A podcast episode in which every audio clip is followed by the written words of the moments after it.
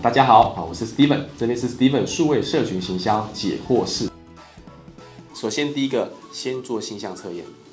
好，因为网络行销其实是海纳百川，先做形象测验，看你是执行务实型的，那你可能适合是做帮客户做执行。那如果你是分析型的话，好，你喜欢给谋略、策略分析，喜欢数字的话，你肯你可能比较善于做投放的媒体的分析出报表，来跟客户讲数据的解读。测验出来你是天马行空、非常有创意的人的话，那你你就适合做创意端的的工作嘛，去做创意的发想这样。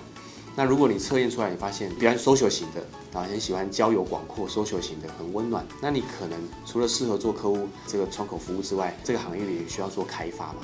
啊，业务端啊，也是适合做业务端这样，所以先从现象测验，再看适合做哪一端这样子，这样会很事半功倍。比较勉强是，如果你对数字很不 OK，劝你去营销做数字的分析的话，每次的数字都会算错。很难算十次都会没有一个答案会这样，或者是说你平常不喜欢对人，可你却要对到客户的话，你也会很辛苦。所以通常先从现象测验找到自己擅长的，遇到公司愿意帮你的配合你的现象来做发挥，这样的话是蛮合适的这样子。那也欢迎参考亚乐特公司，我们公司也会帮你做现象测验，找到合适的。